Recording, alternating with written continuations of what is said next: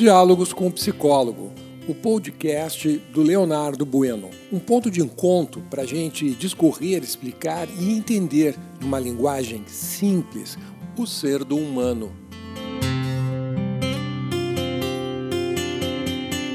Bom dia! Eu sou o teu psicólogo Leonardo Bueno. Estamos nesta manhã de sexta-feira, dia 12 de fevereiro de 2021. E hoje vamos falar sobre propósito de vida. Propósito de vida sempre é confundido com objetivos de vida e há que diferenciar um do outro. Daí fica mais fácil eu explicar. Objetivos são coisas que queremos obter. Objetos como carro, casa ou roupas. Também pode ser uma viagem para conhecer um lugar, um conhecimento ou habilidade, poder para exercer a liderança, um relacionamento, entre outros. Para você saber identificar, há uma regrinha que diz assim: se você consegue visualizar o que tu queres, é um objetivo. O propósito de vida é algo diferente. É também chamado de missão de vida. Eu costumo dizer que o propósito é como uma estrela guia no céu, no meio da noite. É ela quem te diz que tu estás no caminho certo. A estrela guia não é o teu objetivo de chegada, mas é ela quem te dá o norte. É por isso que digo que teu propósito de vida é o que dá sentido a esta existência. Quando um objetivo está conectado ao propósito, passa a ter um significado maior. São os objetivos que realmente valem a pena brigar por eles. Quando não está conectado ao propósito, chamamos de objetivos menores, sem muita relevância.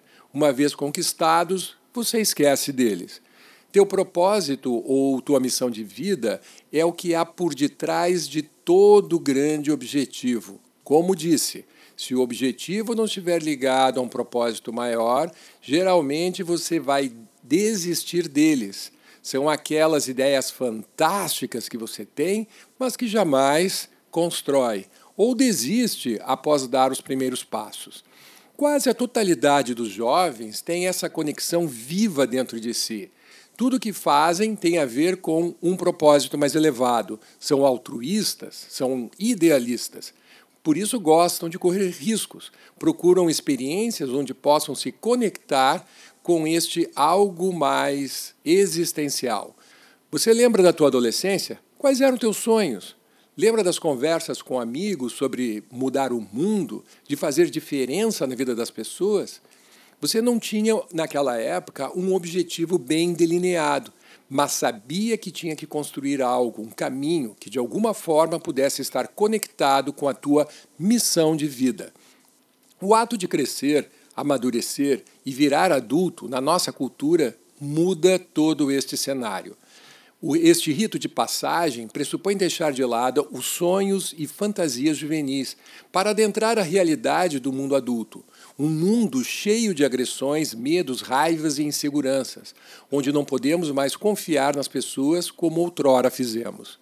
Neste amadurecer, também deixamos para trás os nossos propósitos. Pronto, agora sim a vida começa a ficar realmente dura, árdua, cansativa é quando viver passa a ser um ato de suplício, um dia igual ao outro, a mesma rotina que mata um pouco mais a cada dia. É quando nos perguntamos: por que diabos estou fazendo o que estou fazendo? Por que trabalho tanto assim? Por que mantenho esses vínculos? Onde deixei meus sonhos, meus ideais, meu propósito de viver? Todos aqueles que deprimiram um dia sabem do que eu estou falando. Um dos grandes motivos da depressão é a perda do propósito de vida. É por isso que depressivos se desiludem tão facilmente com objetivos, até que se tornam incapazes de determinar quaisquer objetivos desafiadores nas suas vidas.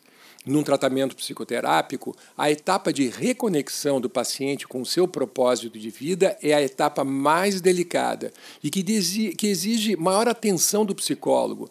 Enquanto a reconexão não acontecer, dá a impressão que o processo terapêutico não sai do lugar. O propósito de vida é o que dá sentido para a nossa existência. Lembre sempre disso. É o que diz o porquê estamos aqui. Sem ele, não há como construir a tua obra. Sem querer entrar numa área mais mística ou mesmo teológica, uma das técnicas que utilizo é fazer o paciente se reconectar com o poder de sua alma, ou, como prefiro dizer, transformar ele e a alma no mesmo ser, no mesmo ente. Então, qual é o teu propósito de vida? O que, que te move pelo mundo? Qual ideal mais elevado é importante o suficiente para tirar você da rotina do dia a dia e querer te embrenhar na construção de algo maior?